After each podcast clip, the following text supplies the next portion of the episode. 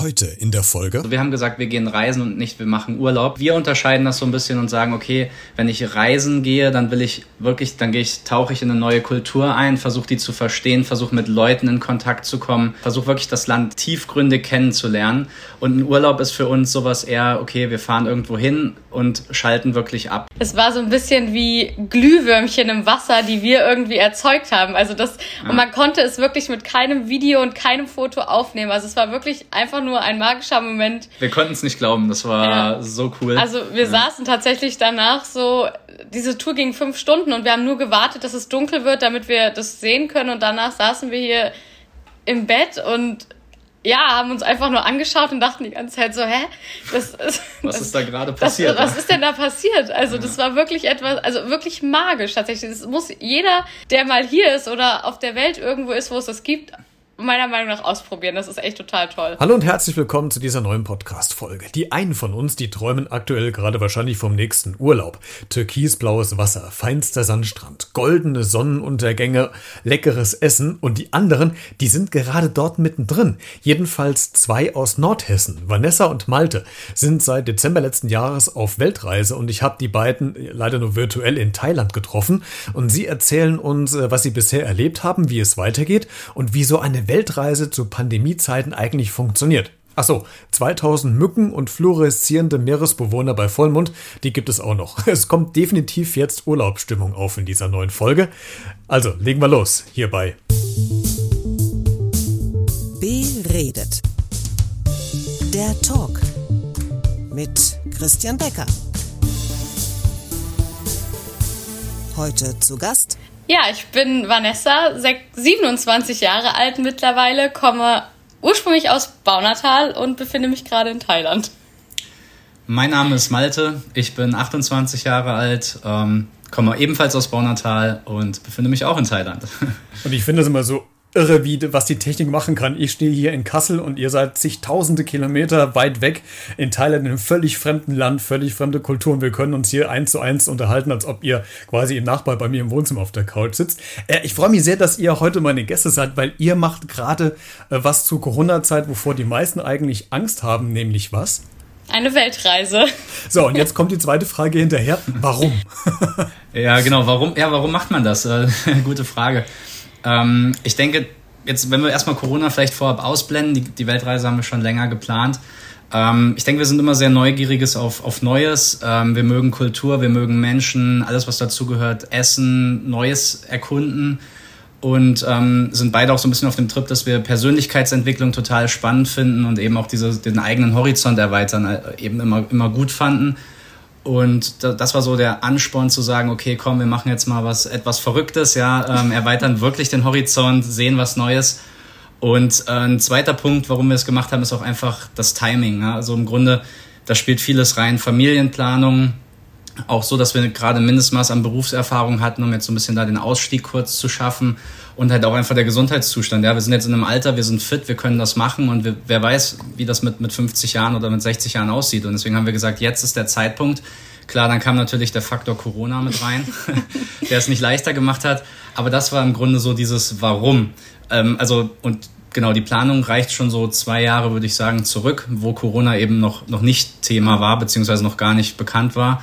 Und ja, dann läuft sowas eben an und da muss man dann sich eben die Frage stellen, als wir dann mitten in der Pandemie waren, geht es noch oder geht es nicht? Und die Entscheidung haben wir dann eben so gut es geht getroffen und für uns auch richtig entschieden, denke ja. ich. Hm. Ja, ihr seid ja, glaube ich, seit Dezember unterwegs, ist das richtig? Das ist richtig, genau. Und jetzt habt ihr eben schon gesagt, das äh, sieht man auch auf eurem Instagram-Kanal, wo ihr quasi uns alle mitnehmt, potenziell auf diese Weltreise, auf die Welttour, die ihr macht.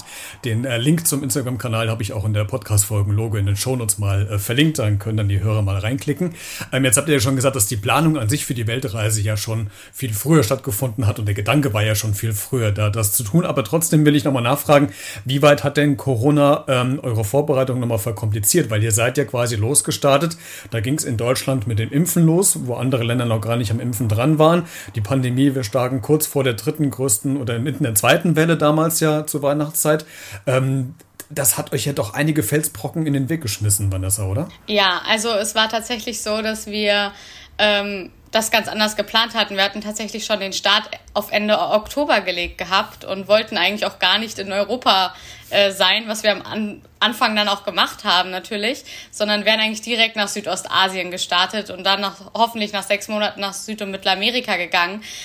Das hat dann halt einfach nicht funktioniert. Wir hatten einen sehr guten Plan B, dass wir äh, den Van, den Bus von Maltes Eltern nutzen konnten. Das heißt, wir hatten immer so unseren Plan B in der Hinterhand und haben tatsächlich aber trotzdem bis zum Ende gehofft, dass es irgendwie äh, funktionieren kann und haben dann aber irgendwann festgestellt, dass es nicht geht.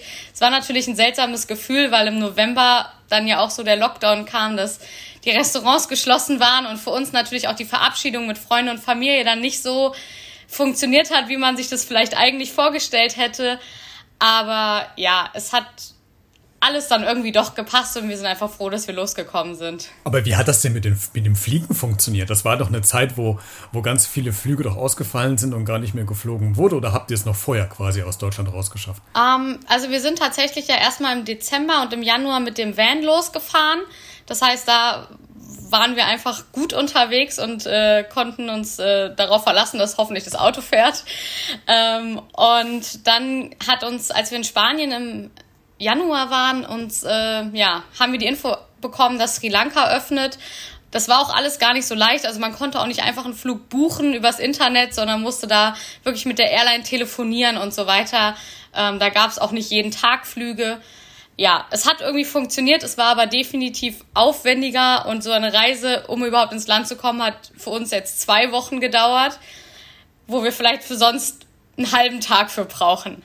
Aber wir haben es irgendwie geschafft. Und ihr habt euch ja gesagt, ihr wollt ja bewusst ein Abenteuer erleben. Ich glaube, so ein Abenteuer werdet ihr wahrscheinlich auch nicht mal in eurem Leben erleben. Deswegen ähm, macht es ja jetzt.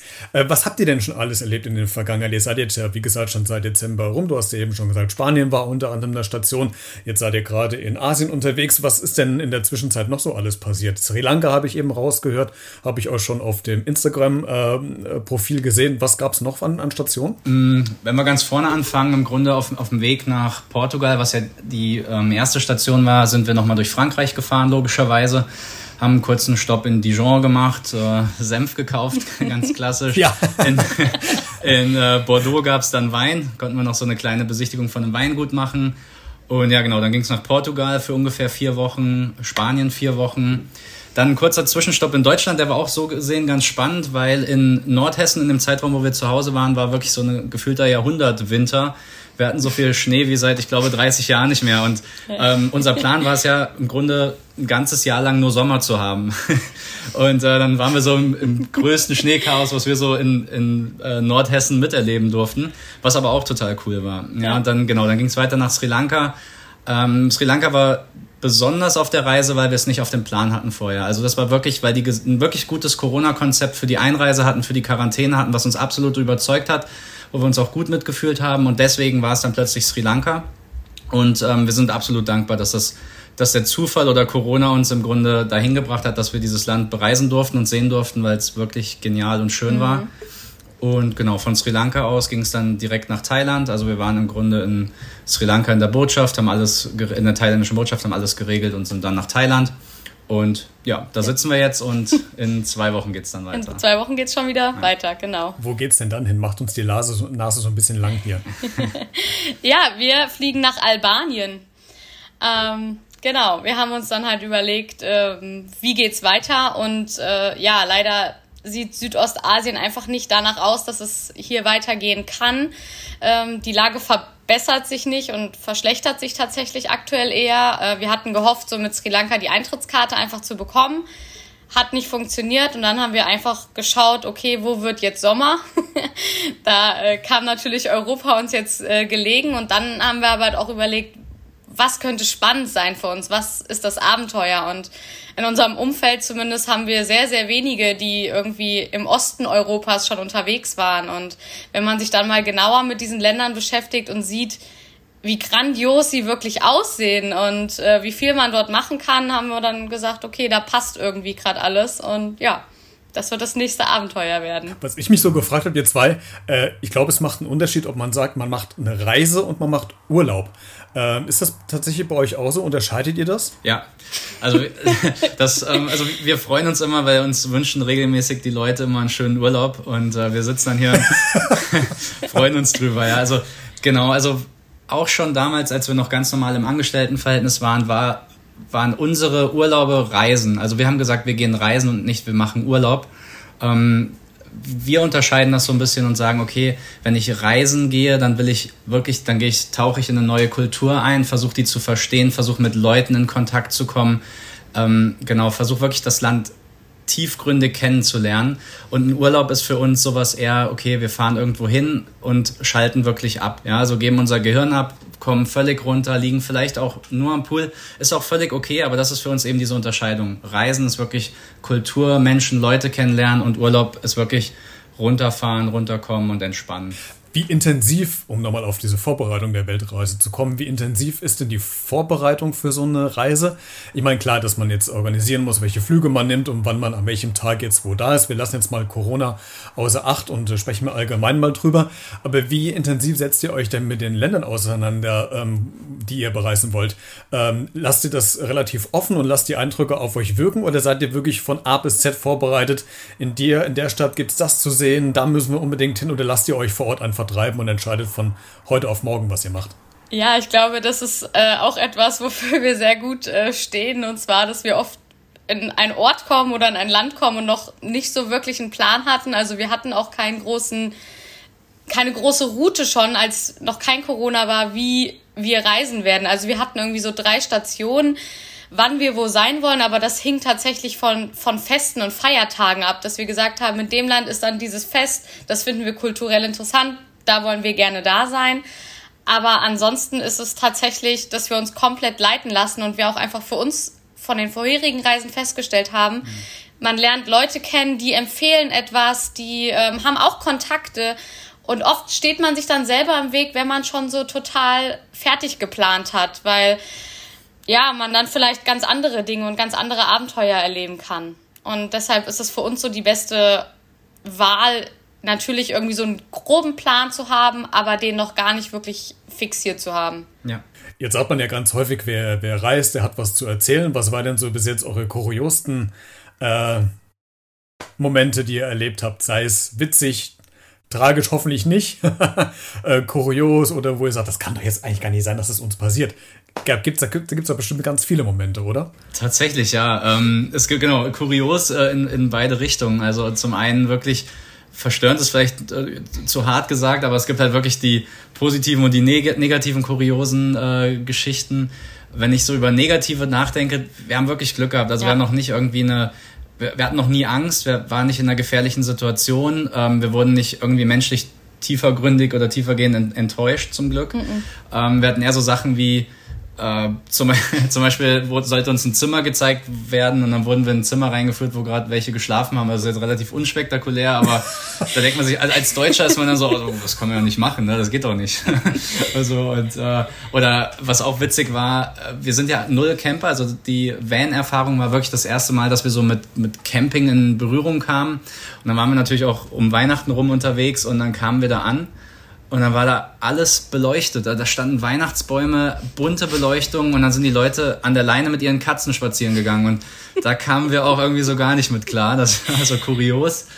Ähm, ansonsten positiv hatten wir jetzt erst vor zwei Tagen wirklich eine wahnsinnig coole ähm, mhm. ähm, ja, wie soll man sagen, Begegnung oder Erscheinung, Erfahrung, Erfahrung genau. Ähm, und zwar haben wir biofluoreszierendes Plankton gesehen. Das gibt es in manchen Bereichen im Meer. Und das ist wahnsinnig, ja, ja. das ist wahnsinnig cool. Also wir, dachten, wir haben uns das erst so vorgestellt, dass da einfach so ein genereller Glow im Wasser ist, dass das leuchtet. Ist vielleicht auch so, aber wir hatten leichten Mondschein, also es war ein bisschen heller und dann haben wir in das Wasser gefasst und haben die Hände bewegt und auf einmal hat alles angefangen zu leuchten. Auf der Hand, im Wasser. Also das war wirklich ein magischer Moment. Also ich glaube, das ist so eine Sache, die nehmen wir mit, die werden wir definitiv nicht vergessen. Ja. Es, es, um es zu beschreiben, es war so ein bisschen wie Glühwürmchen im Wasser, die wir irgendwie erzeugt haben. Also das, und man konnte es wirklich mit keinem Video und keinem Foto aufnehmen. Also es war wirklich einfach nur ein magischer Moment für uns. Das war irgendwie auch toll. Und das erinnert mich so gerade an die Szene, ich weiß gar nicht, ob ihr den Film gesehen habt. Äh, Schiffbruch mit Tiger. Äh, mit diesem, kennt ihr den Film? Ja, genau. Äh, da war das doch auch. Mhm. Ah.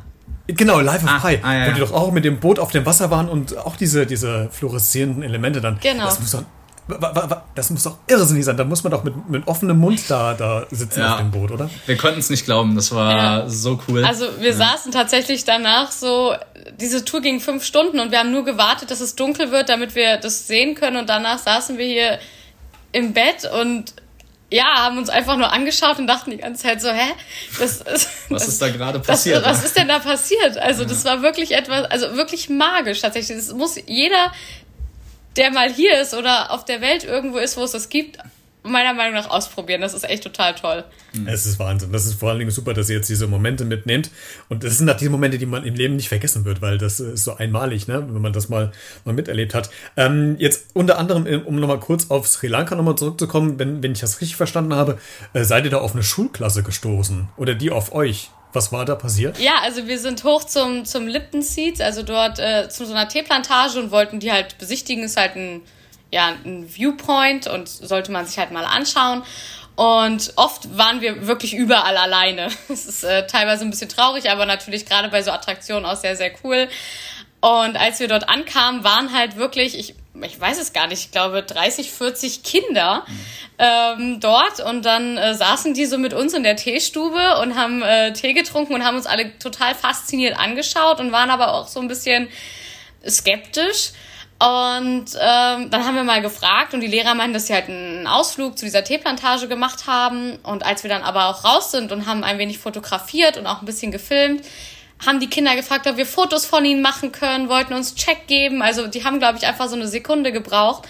Und es war aber so wirklich so das erste Mal, dass wir das Gefühl hatten, okay, da ist total die Neugier da, da ist aber auch total die Aufregung da und es war so ein super herzlicher Moment tatsächlich. Also ähm, ja, schön war es wirklich. Das sind so die emotionalen Geschichten, die einem dann noch im Gedächtnis bleiben. Ja. Jetzt wird es so sein, dass wenn ihr weiterreist nach Albanien, das ja, ich habe mich jetzt nicht so mit dem Land beschäftigt, aber das ja schon ein sehr großer Kontrast sein wird zu dem, wo ihr wahrscheinlich jetzt seid.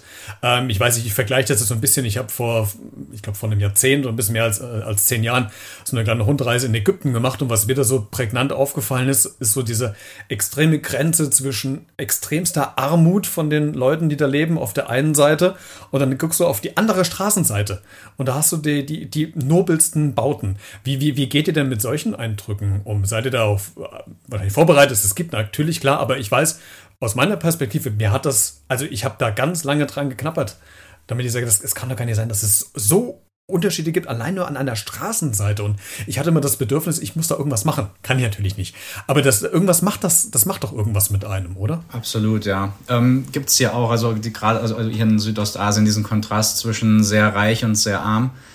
Ähm, sieht man gerade, wenn man, weil wir, das ist auch, finde ich, so ein kleiner Unterschied wieder, um auf das Thema zurückzukommen, zwischen Urlaub und Reisen. Ähm, beim Reisen versucht man ja tendenziell eher von den touristischen Gebieten wegzukommen und mehr mit den ähm, Locals in Kontakt zu treten. Und da sieht man dann gerade auch diese extreme Armut, also vielleicht keine Elektrizität, kein fließendes Wasser. Aber, aber jetzt ist ein ganz wichtiger Punkt. Ähm, da haben wir auch immer die glücklichsten Menschen, die, die zufriedensten Menschen getroffen, die hatten nichts, die haben alles geteilt. Und das macht auch was mit einem. Also klar, auf den ersten Blick sieht das schockierend aus und traurig aus, aber ich glaube, das liegt daran, dass wir aus so einer Wohlstandsgesellschaft kommen und aus einer Konsumgesellschaft, wo wir halt damit vielleicht auch oft Glück an, an materielle Dinge knüpfen.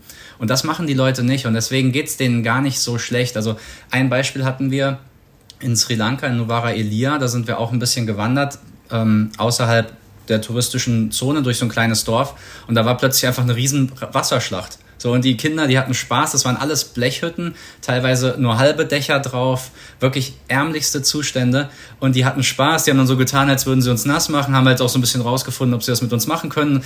Total cool, ja. Also war einfach, und da hat man gesehen, die brauchen nicht viel, um glücklich zu sein. Und da, das macht's er, erträglicher, beziehungsweise eigentlich ist das sogar dann teilweise ein schöner Moment. Und man nimmt natürlich für sich auch mit, okay, ähm, vielleicht ist es gar nicht das neue iPhone, was einen jetzt so maximal glücklich macht. Und der, den Punkt finde ich ganz spannend, Malte, weil das war der Punkt, den ich dann auch, als ich aus Ägypten wieder zurück war, auch gemerkt habe hier in Deutschland, was für ein Überfluss wir eigentlich hier haben. Und äh, da habe ich so in Ägypten eigentlich gemerkt, auf was es eigentlich tatsächlich ankommt. Äh, Und äh, das bestätige ich, weil die, die am ärmsten waren, sind die, die am meisten geben wollten. Äh, und wo ich dann immer ein schlechtes Gewissen hatte, irgendwas anzunehmen. Also obwohl es vielleicht nur ein Tee war oder sowas. Aber man, man hat da so eine Scheu äh, vielleicht auch auf der anderen Seite.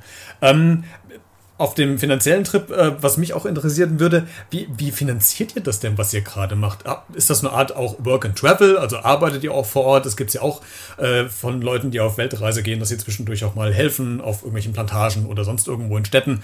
Macht ihr das auch oder habt ihr quasi so vorgespart, dass ihr wirklich nur reisen könnt und braucht euch um Geld erstmal keine Sorgen zu machen, was es angeht. Ja, genau. Also wir haben tatsächlich so gespart, dass wir äh, gesagt haben, wir wollen uns wirklich die Zeit nehmen und uns nicht den Druck machen, dass wir halt irgendwie Geld verdienen müssen, ähm, waren aber, ich sage jetzt extra vor Corona, ähm, so eingestellt, dass wir gesagt haben, wenn es irgendwie mal passt und das Gefühl auch stimmt, dass man dann einfach auch mal irgendwie vor Ort arbeitet ähm, oder hilft. Es kann ja auch manchmal einfach so sein, ich helfe dir und vielleicht kann ich dafür dort schlafen.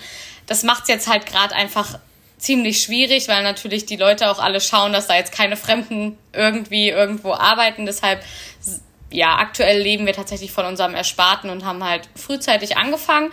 Und als wir dann aber auch gesagt haben, wir machen das jetzt, also wirklich so aus dem, hm, das könnten wir ja mal machen, so eine Weltreise zu, okay, wir machen das jetzt, haben wir natürlich dann auch nochmal das Ganze ja genauer angeschaut und auch nochmal extremer gespart und auch nochmal ein paar Sachen verkauft. Ja, und es hat aber am Ende alles gut geklappt und ich bin hier die Finanzbeauftragte bei uns beiden und kann sagen, auch trotz Corona und da werden die naja, die kosten natürlich einfach ein bisschen höher, sind wir noch gut im Plan. Jetzt muss man dazu sagen, du bist ja auch die Expertin, weil du hast doch, glaube ich, bei der Bank gearbeitet, Vanessa, oder? Genau, also ich habe äh, in der Personalabteilung gearbeitet, also ähm, genau habe ich jetzt nicht das Ganze damit zu tun, aber generell äh, ja, habe ich da ein bisschen Erfahrung mit. okay. Jetzt ist ja der große Unterschied zwischen euch beiden, Malte, dass du hier in der glücklichen Lage bist, dass du quasi ein Sabbatjahr hast. Und Vanessa, du hast tatsächlich deinen Job deswegen gekündigt, oder? Ja, ich finde es auch witzig zu sagen, er ist in der glücklichen Lage. Ja, das stimmt, ja. also, genau, ich, ich sehe das tatsächlich mit als Chance. Also, ich habe, weil ich meinen Job super gerne gemacht habe, ähm, fiel es mir auch super schwer zu gehen, aber wir haben halt nun mal gesagt, dass jetzt der Zeitpunkt ist, wo es klappt. Und ich habe auch meine Arbeitgeber gefragt und wir haben es halt leider nicht so hinbekommen, sind aber im sehr, sehr guten auseinandergegangen. Ähm, aber ich habe jetzt so für mich einfach die Chance, nach fünf Jahren in meinem Job und auch bei meinem alten Arbeitgeber so zu überlegen, ist das auch noch das, was ich machen möchte? Also mal wirklich sich aus dieser Komfortzone rauszubewegen, was viele sich vielleicht gar nicht trauen, die vielleicht auch unglücklich in ihrem Job sind. Und ja, ich habe jetzt einfach die Chance zu überlegen, ist es noch das? Möchte ich was anderes machen oder was brauche ich noch dazu?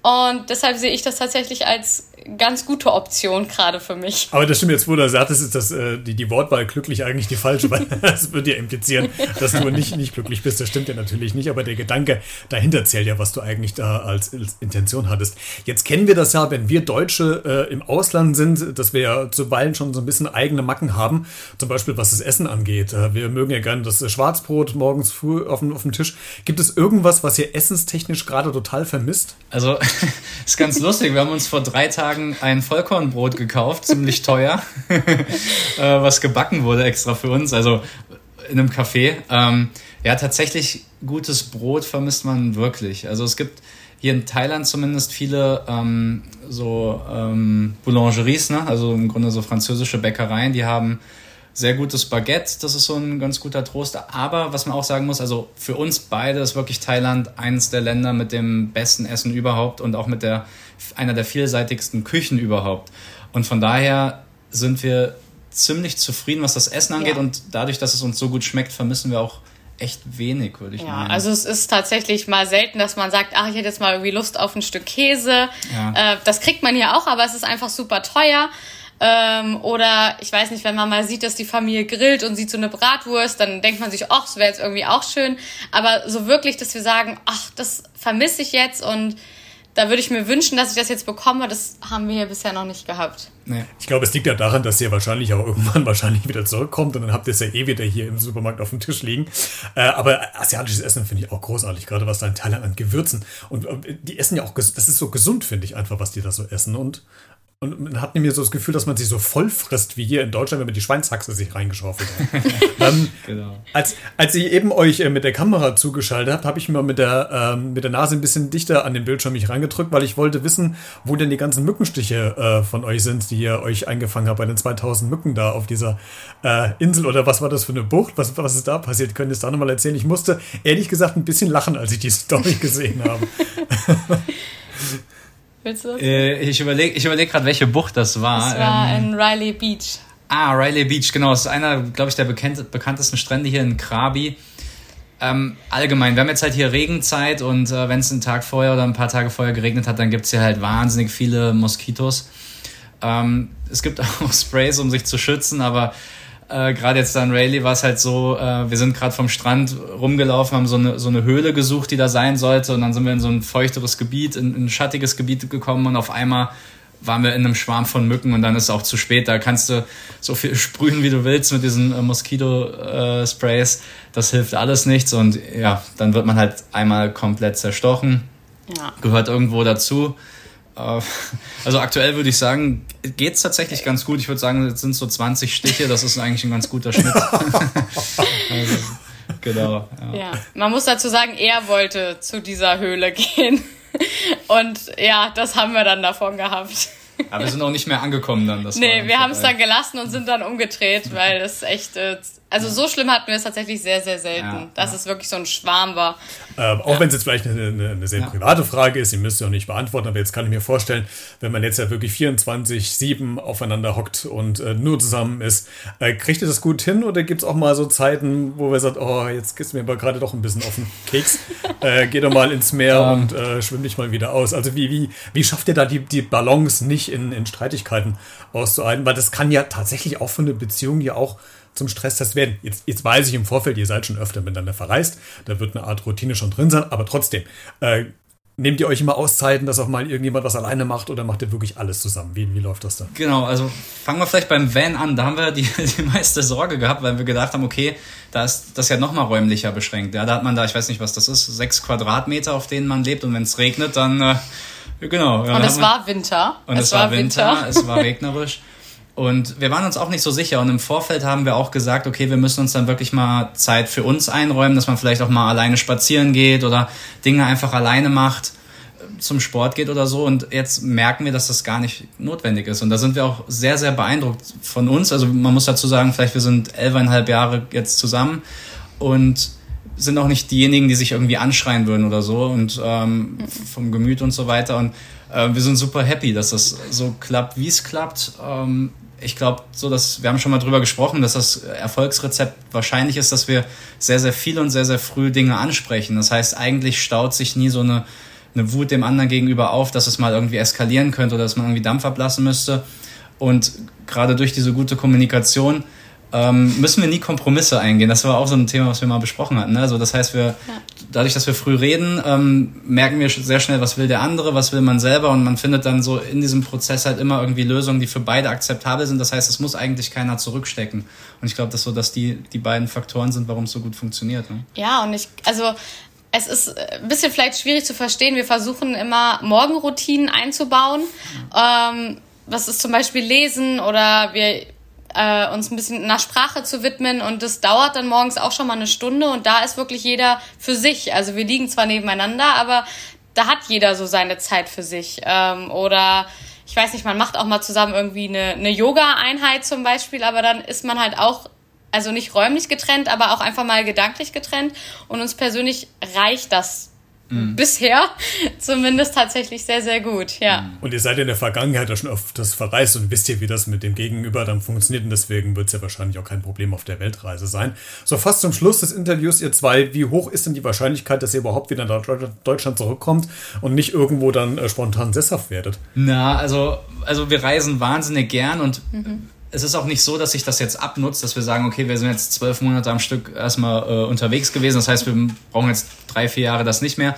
Eher im Gegenteil. Also die Reiselust wird immer größer, je mehr man reist. Das auf jeden Fall. Aber was man auch ganz klar sagen muss, ähm, wir haben unsere Basis in, in Baunatal, wir haben da unsere Familie, unsere Freunde. Das ist auch, sind die, die wir eben am meisten vermissen. Also nicht das Essen, sondern wirklich die Menschen. Und äh, genau, und ich meine, ich habe ja noch meinen Job, in den ich zurückgehe und ich habe super tolle Kollegen und ich mache den Job gerne. Und deswegen wollen wir irgendwie Lösungen finden, wie wir vielleicht mehr reisen können, dass wir das irgendwie nochmal besser integrieren können in unseren Alltag.